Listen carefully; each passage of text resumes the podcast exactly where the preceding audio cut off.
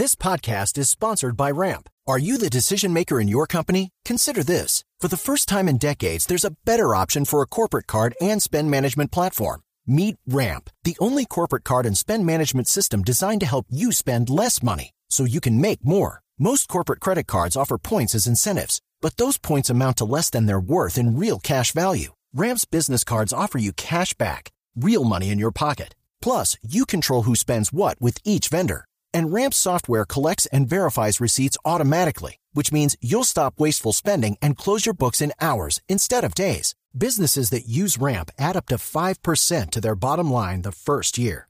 If you're a decision maker, adding Ramp could be one of the best decisions you've ever made. And now get $250 when you join Ramp for free. Just go to ramp.com slash easy. Ramp.com slash easy. R-A-M-P.com slash easy. Cards issued by Sutton Bank and Celtic Bank members of DIC terms and conditions apply. El expresidente Santos terminó metido en este baile porque se atrevió a decir que el sistema de salud en Colombia es de los mejores del mundo. Y es la crisis o la evaluación alrededor del modelo de salud lo que desata la crisis política de hoy. Señor expresidente Santos, bienvenido a Mañanas Blue. Buenos días. Buenos días, Néstor. ¿Cómo va usted, señor? Muy bien, afortunadamente, muchas gracias.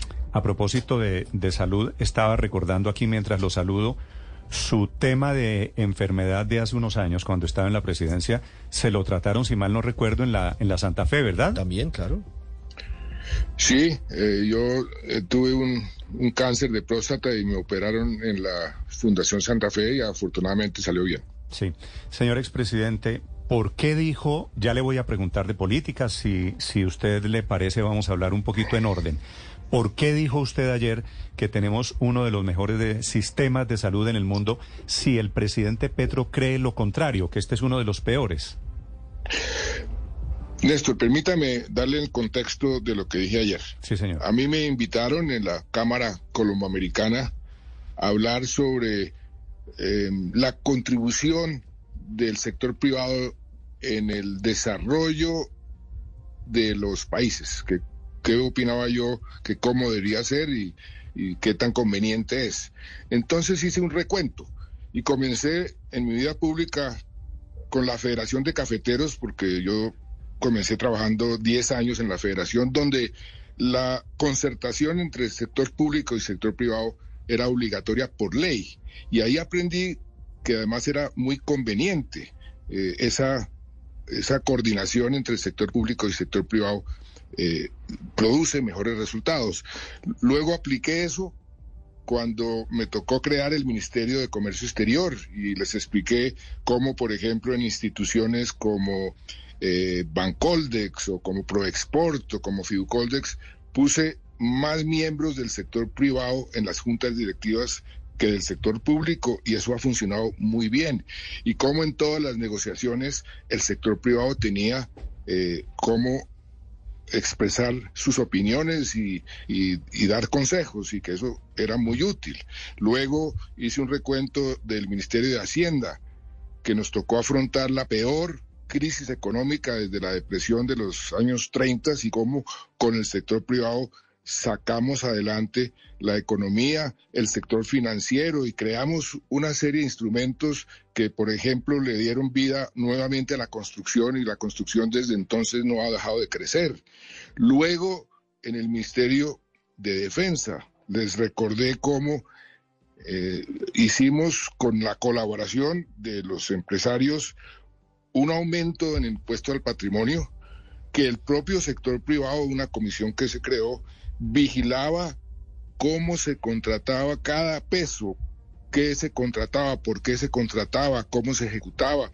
El, la Secretaría Técnica de eso era Fedesarrollo y, y todo, que fue un volumen de, de recursos muy importantes, se invirtió sin un solo cuestionamiento y eso produjo unos resultados en seguridad pues que el país vio después.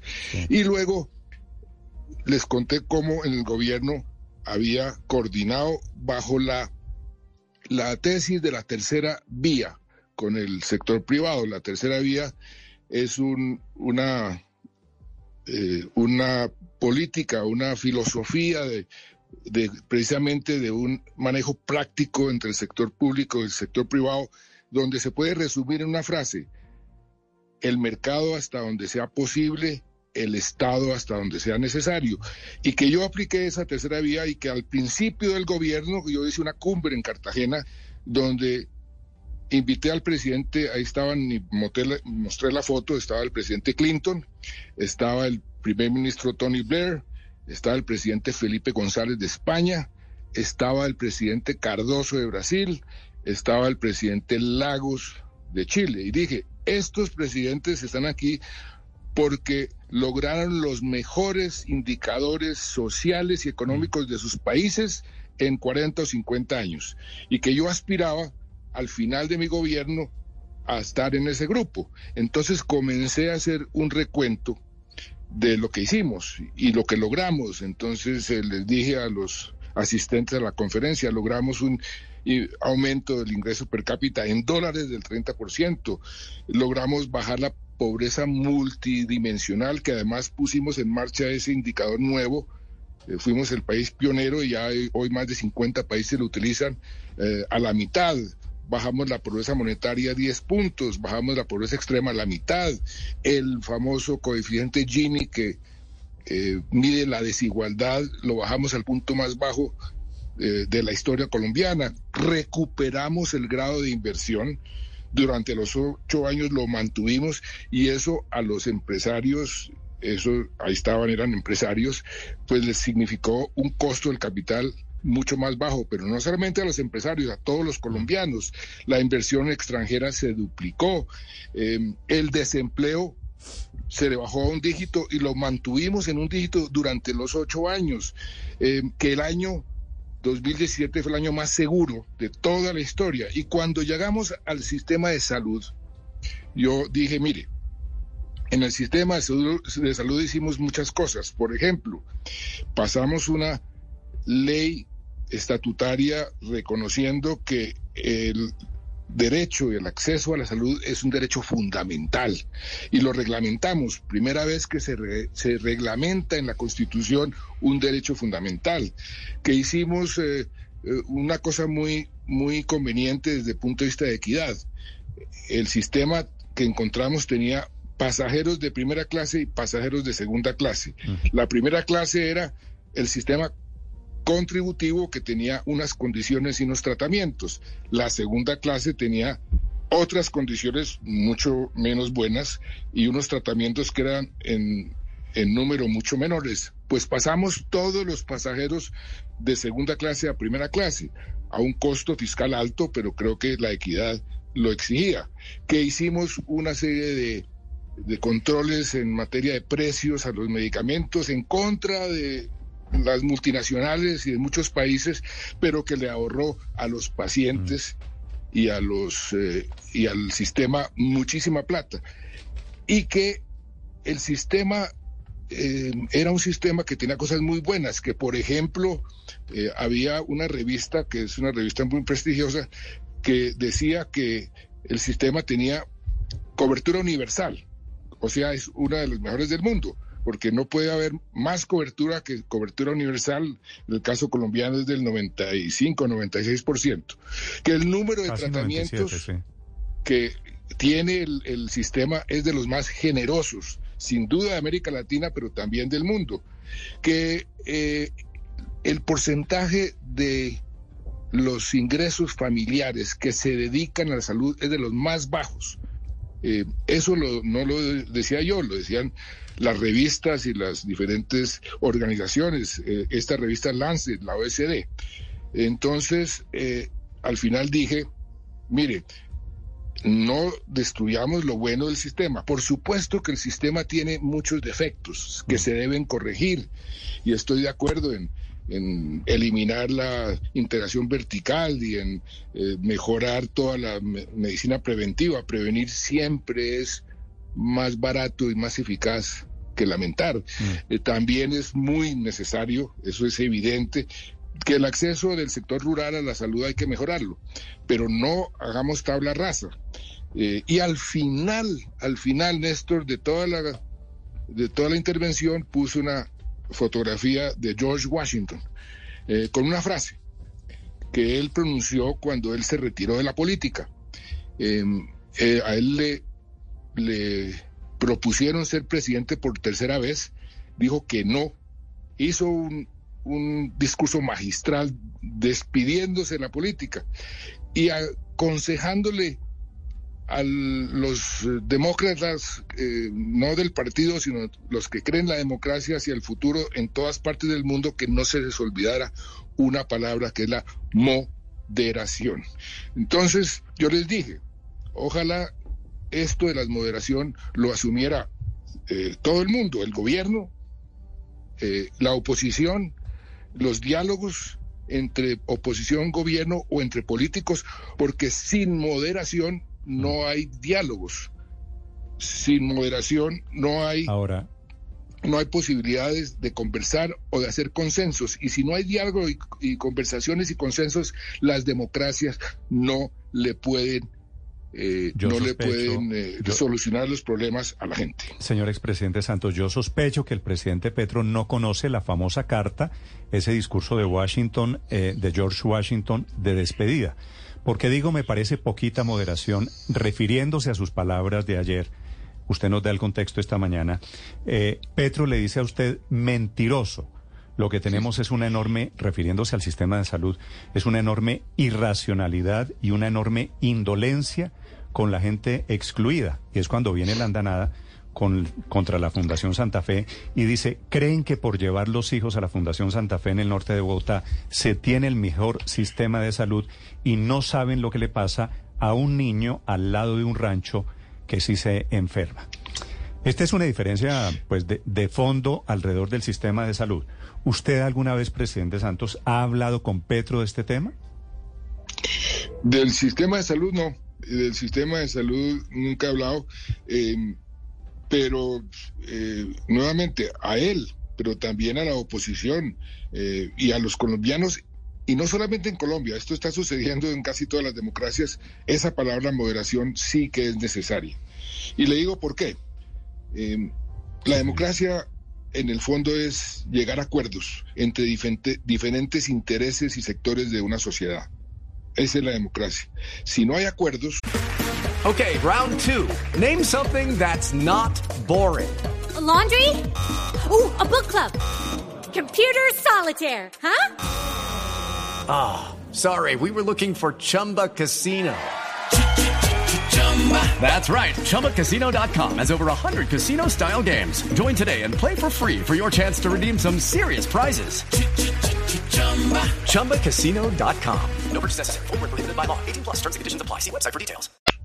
entonces la democracia no puede solucionarle los problemas a la gente. Y em, actitudes como las del presidente de responder en esa forma, pues no muestran mucha moderación. Entonces va en contra de sus propios intereses si él quiere que al final de su gobierno se logren resultados como los que ahí mostramos que nosotros pudimos lograr.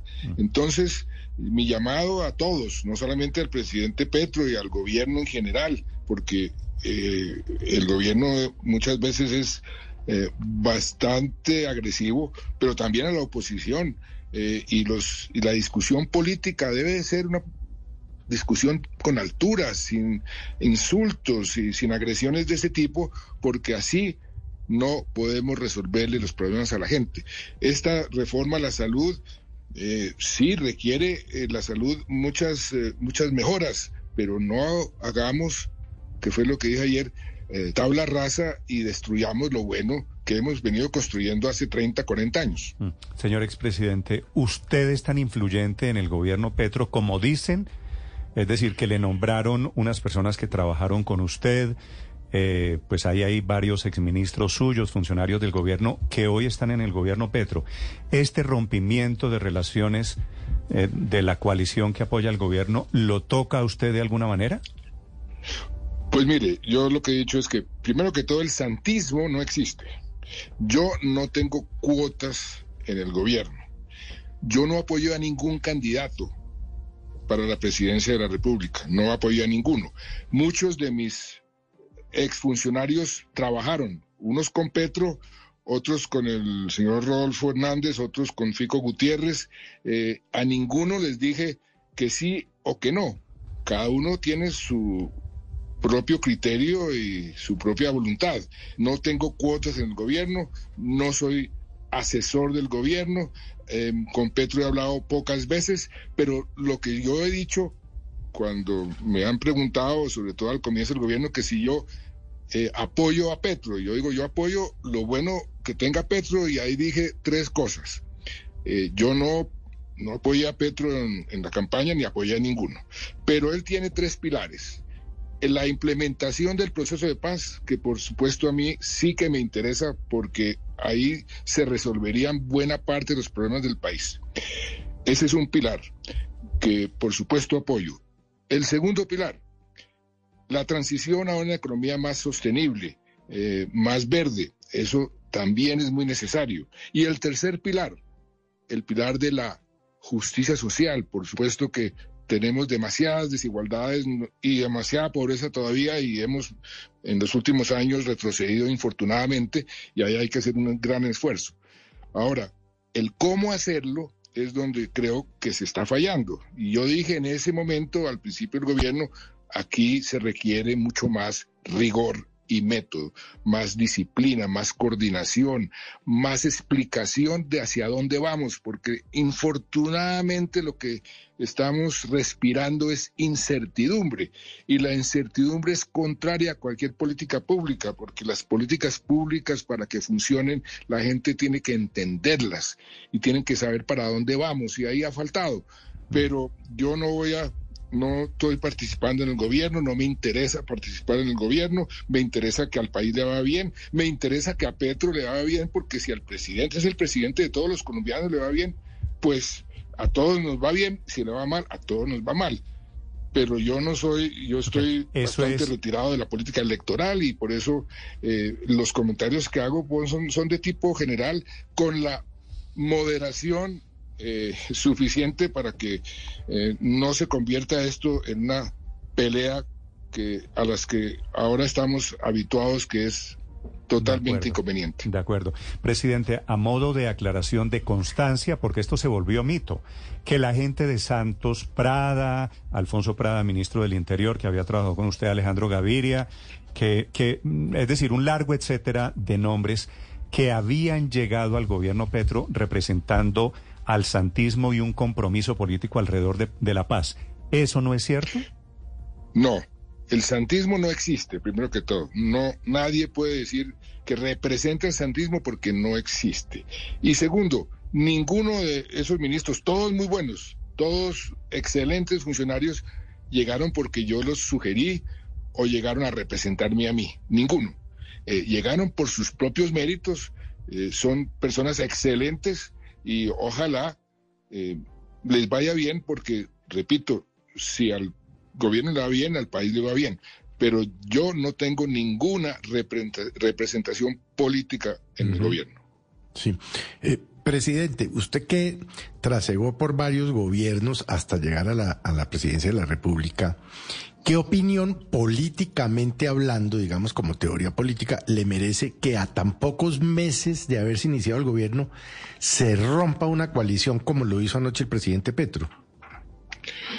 Pues mire, eso eh, no es saludable, no es conveniente, porque las políticas para que funcionen requieren continuidad. Quienes ejecutan las políticas son los ministros entonces, si usted cambia ministros con demasiada frecuencia, las políticas no tienen continuidad y no producen resultados. Por eso, desde el punto de vista de eh, el arte de gobernar y el buen gobierno, cambiar ministros con demasiada frecuencia o demasiado pronto, pues no es conveniente. Presidente, en el escenario en el que hoy está el país, ¿cuál debería ser el camino para llegar a esa moderación que que no pareciera tiene el presidente Petro hoy en la mañana, sobre todo es posible que, que a lo largo del día haya cambios, seguramente cuando se decanten un poquito más las cosas.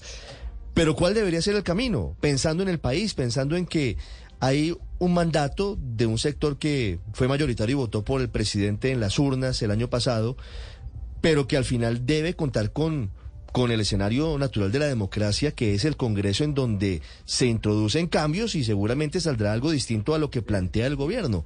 Si él quema las naves, existe la posibilidad de que haya alguien por otro lado intentando o teniendo la posibilidad de tender puentes con esos sectores para que no nos vayamos hacia la inacción de, un gobierno presentando reformas al Congreso y un Congreso negándolas. Pues mire, en estas circunstancias eh, lo que se requiere es lo que muchos denominan diálogo constructivo. ¿Qué es un diálogo constructivo? Es un diálogo que yo no me siento con ustedes si nosotros pensamos diferente, a convencerlo de mis opiniones y de mi punto de vista, sino me siento con usted a escucharlo y aprender por qué usted piensa diferente y cuando yo entienda por qué usted piensa diferente, entonces ahí podemos encontrar un término medio. Ese tipo de diálogo constructivo nos ha hecho mucha falta a todos, a todos, al, al gobierno, a la oposición, y yo esperaría que el presidente, que es el jefe del Estado, pues en la medida en que va aprendiendo a gobernar, porque eh, uno va aprendiendo a gobernar, de- a veces ha tenido experiencias, a veces no, eh, se va dando cuenta que ese diálogo constructivo es necesario para producir resultados. Y ojalá no se demore mucho en, en descubrir eso, porque se le va el tiempo y entonces termina su gobierno sin buenos resultados. Sí. Presidente, una pregunta final. Usted tiene fama de ser un buen jugador de póker, ¿cierto? Pues sí, tengo fama, sí. Eh, y en su gobierno jugó, hizo jugadas políticas, unas audaces, el proceso de paz, unas que salieron bien, otras que seguramente salieron regular. ¿Usted entiende la jugada hoy de Petro, presidente Santos, de, de romper con los partidos que lo apoyan, de dar por terminada la coalición, de fracturar buena parte de sus expectativas de gobierno? Pues eh, yo creo que eh, mm, lo entiendo, pero me parece inconveniente. Lo entiendo que él se, está sintiendo acorralado y en su ADN pues eh, se vuelve más radical eh, y eso pues es, es una, una reacción a veces natural de muchos políticos cuando se ven acorralados, pero no es conveniente. Uno tiene que mantener la, la sangre y la cabeza fría y mantener eh, altura en sus comunicaciones y sobre todo, vuelvo a, a repetir la palabra, Moderación. mantener la moderación. Mm. Y yo creo que nunca es tarde para recuperar esa, esa actitud moderada de dialogar y de gobernar para todos los colombianos, porque es que el, el presidente se elige por un partido, por una, por un sector, eh, por una mayoría, pero es el presidente de todos los colombianos y eso nunca hay que olvidarlo. ¿Usted cree que el Petro de hoy, el que estaba llamando al levantamiento campesino anoche en Zarzal, es un Petro acorralado? Pues no, lo que estoy diciendo es que los mandatarios muchas veces cuando se sienten acorralados se vuelven más radicales creyendo que eso les va a solucionar eh, su situación precaria política y eso es una equivocación. Es el expresidente Juan Manuel Santos esta mañana en Blue Radio. Le agradezco estos minutos, presidente Santos, muy amable. A ustedes muchas gracias. Son las 8 de la mañana, 35 minutos. With Lucky Land slots, you can get lucky just about anywhere. Dearly beloved, we are gathered here today to. Has anyone seen the bride and groom? Sorry, sorry, we're here. We were getting lucky in the limo and we lost track of time.